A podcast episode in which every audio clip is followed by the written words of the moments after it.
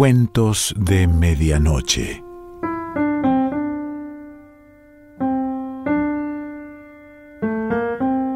El cuento de hoy se titula El gobernador y el escribano y pertenece a Washington Irving.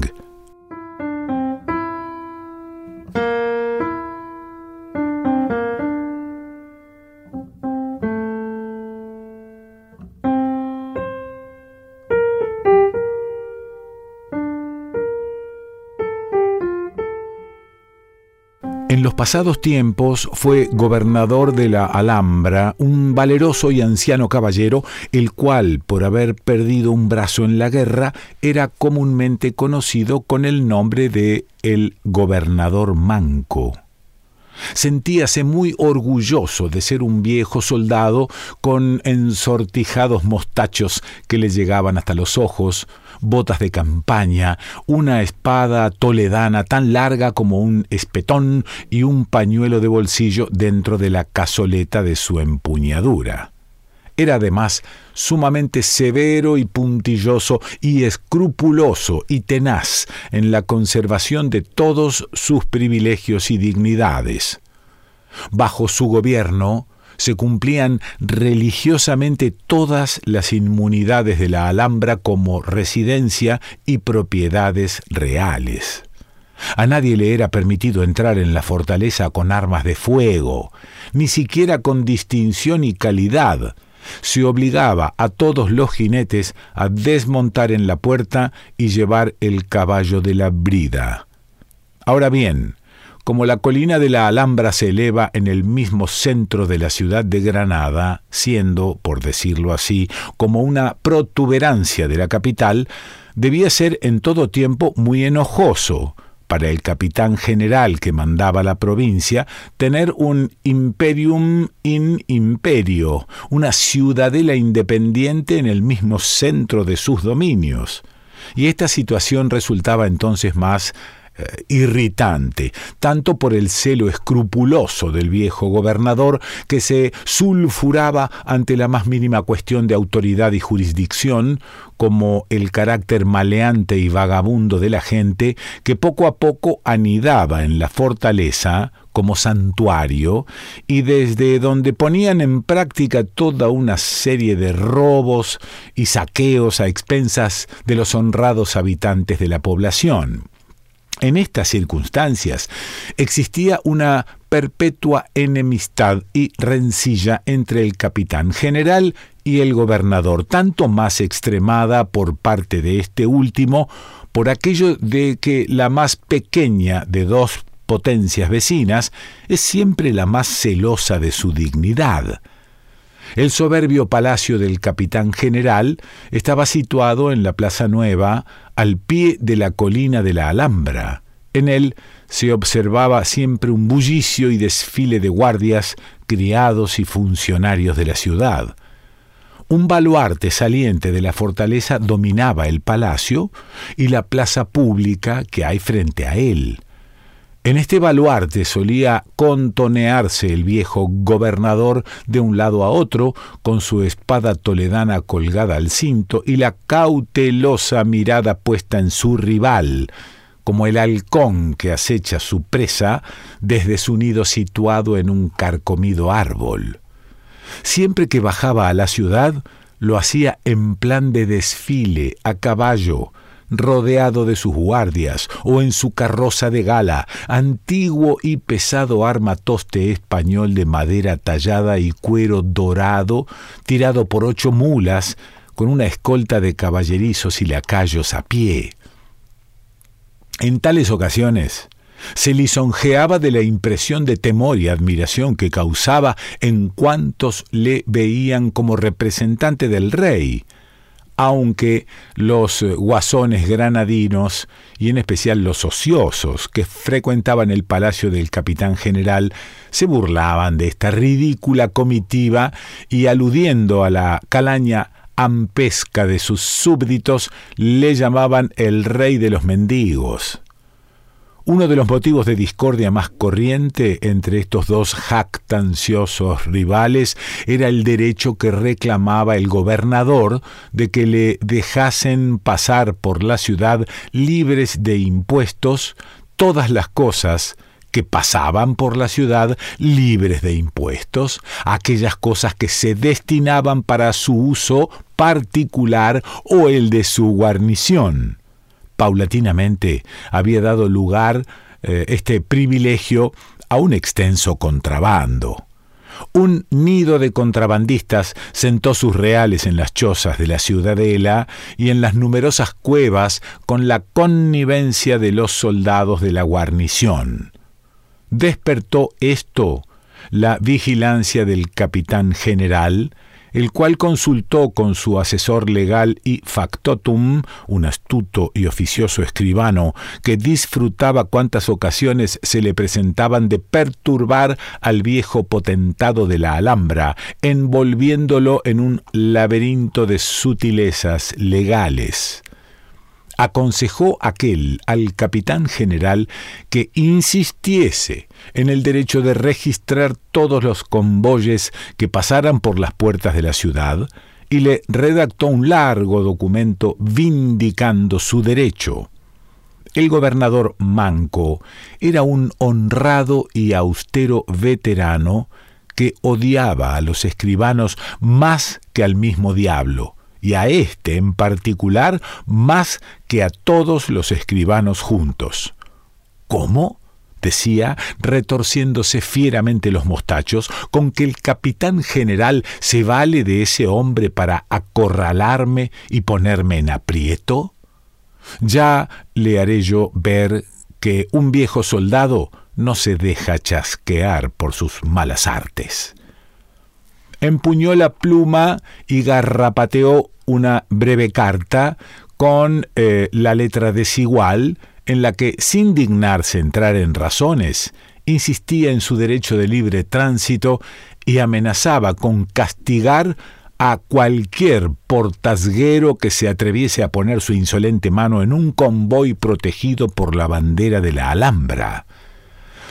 Mientras estas graves cuestiones se debatían entre las dos autoridades oficiales, sucedió que una mula cargada de provisiones para la fortaleza llegó cierto día a la puerta del genil por la cual tenía que pasar y atravesar luego un barrio de la ciudad en su camino hacia la Alhambra. Iba guiando el convoy un viejo cabo cascarrabias que había servido mucho tiempo al gobernador, hombre acostumbrado a sus gustos, duro y templado como una hoja toledana.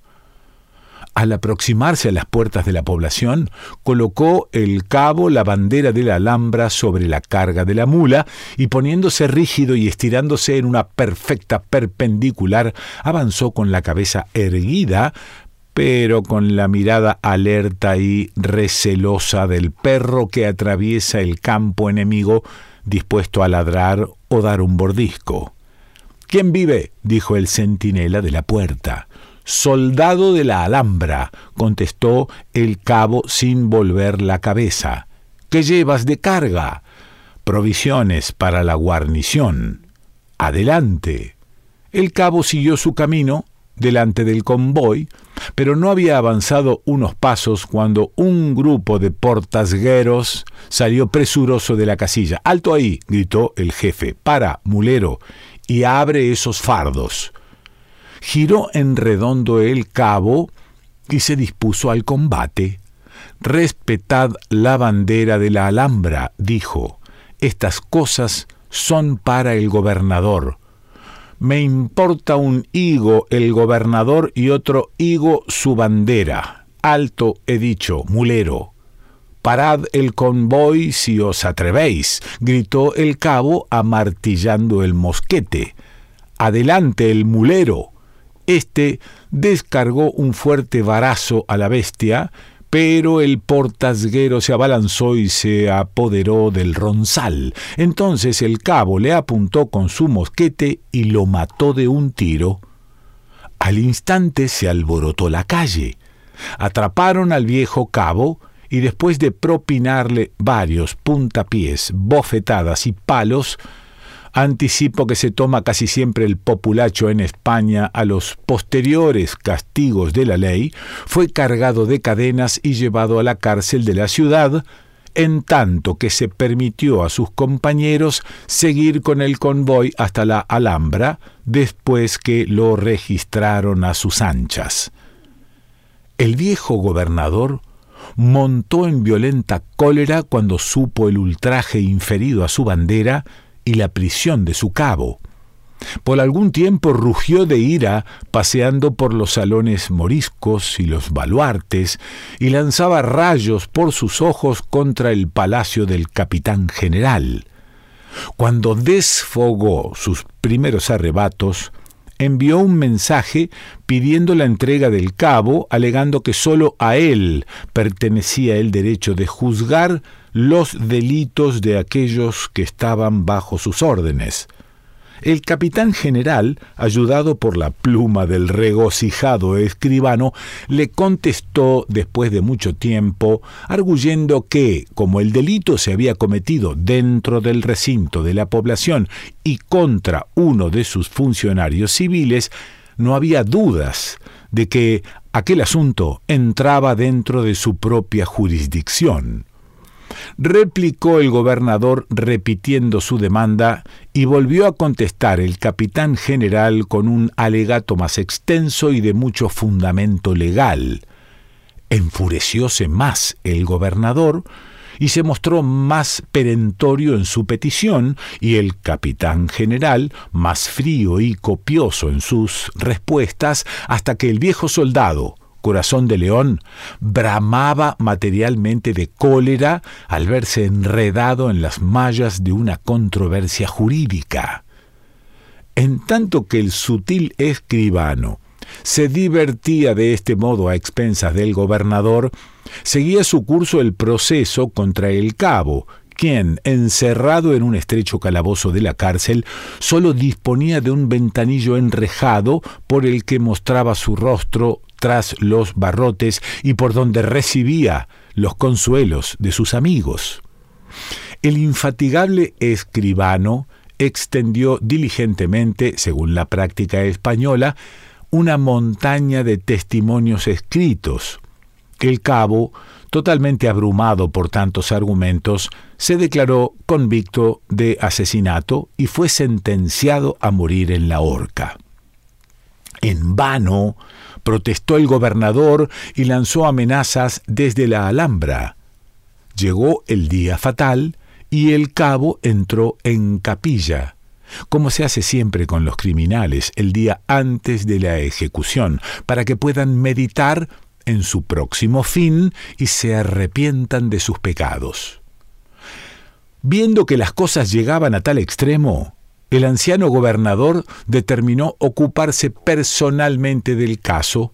Con ese objeto, ordenó sacar su carroza de gala y, rodeado por sus guardias, bajó por la avenida de la Alhambra hasta la ciudad. Fue a casa del escribano y lo mandó llamar al portal. Los ojos del gobernador brillaban como brasas al ver al leguleyo que avanzaba hacia él con sonriente aspecto. ¿Qué es lo que he oído? le gritó, ¿de que habéis condenado a muerte a uno de mis soldados? Todos se ha hecho con arreglo de la ley, todo con arreglo a los estrictos procedimientos de la justicia, contestó con aire de suficiencia el regocijado escribano frotándose las manos. Puedo mostrar a su excelencia el testimonio escrito del proceso. Traedlo acá, dijo el gobernador. El escribano entró en su despacho, encantado de tener nueva ocasión en que demostrar su ingenio a costa del testarudo veterano.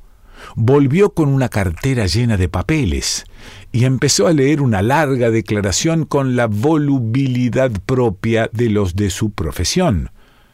Mientras leía, se había agrupado en torno un corrillo de gente que escuchaba con el cuello estirado y la boca abierta. Haced el favor de entrar en el coche, lejos de estos impertinentes, para que pueda oíros mejor, dijo el gobernador. Entró el escribano en la carroza y en un abrir y cerrar de ojos cerraron la portezuela, restalló el cochero el látigo y mulas, carruaje, guardias, todo partió con la celeridad del rayo, dejando atónito a la muchedumbre y no paró el gobernador hasta asegurar su presa en uno de los más fortificados calabozos de la Alhambra envió luego un eh, parlamento con bandera blanca al estilo militar, proponiendo un canje de prisioneros, el cabo por el escribano. Sintiéndose herido en su orgullo, el capitán general contestó con una desdeñosa negativa y mandó levantar un sólido y elevado patíbulo en el centro de la Plaza Nueva para la ejecución del cabo. Hola, esas tenemos, dijo el gobernador Manco. Dio órdenes e inmediatamente se levantó un patíbulo en el pretil del baluarte saliente que daba a la plaza. Ahora, dijo en un mensaje dirigido al capitán general, ahorcad cuanto queráis a mi soldado, pero al mismo tiempo que se esté columpiando en el aire, mirad hacia arriba y veréis a vuestro escribano bailando en las alturas. El capitán general fue inflexible. Formaron las tropas en la plaza, redoblaron los tambores, tañeron las campanas. Una inmensa multitud de curiosos se reunió allí para presenciar la ejecución. Por su parte, el gobernador había formado a su guarnición sobre el baluarte mientras sonaba el fúnebre tañido desde la torre de la campana, anunciando la próxima muerte del escribano la esposa de éste, se abrió paso entre la muchedumbre, seguida de una numerosa prole de escribanos en embrión agarrados a su falda, y arrojándose a los pies del capitán general, les suplicó que no sacrificase la vida de su marido, su bienestar y el de sus numerosos hijos por una cuestión de amor propio, pues demasiado bien conoce su excelencia al gobernador, añadió para dudar de que cumpla su amenaza de ejecución si ahorcáis al soldado. Vencieron al capitán general las lágrimas de la pobre mujer y los clamores de sus hijos. Fue enviado el cabo a la Alhambra con un piquete, con su ropa de patíbulo, con un fraile encapuchado, pero con la cabeza erguida y el rostro de hierro, y pidió en cambio al escribano, con arreglo a las condiciones del acuerdo. El antes bullicioso y arrogante hombre de leyes fue sacado del calabozo más muerto que vivo. Toda su presunción y suficiencia habían desaparecido, y según se dice, sus cabellos casi encanecieron del susto, su mirada baja y deprimida, como si todavía sintiese el contacto de la cuerda alrededor de su cuello. El viejo gobernador puso su único brazo en jarras y por breves instantes se le quedó mirando con dura sonrisa. De aquí en adelante, amigo mío, le dijo, moderad vuestro celo en enviar gente a la horca. No confíes mucho en vuestra seguridad, aunque tengáis de vuestra parte a la ley, y sobre todo, procurad no hacer alarde de vuestras tretas con un viejo soldado. Washington Irving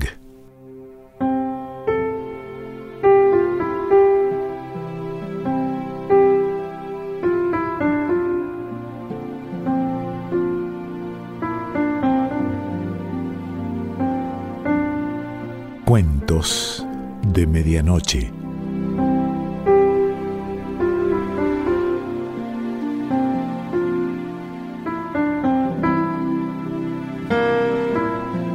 Selección Pancho Mondino.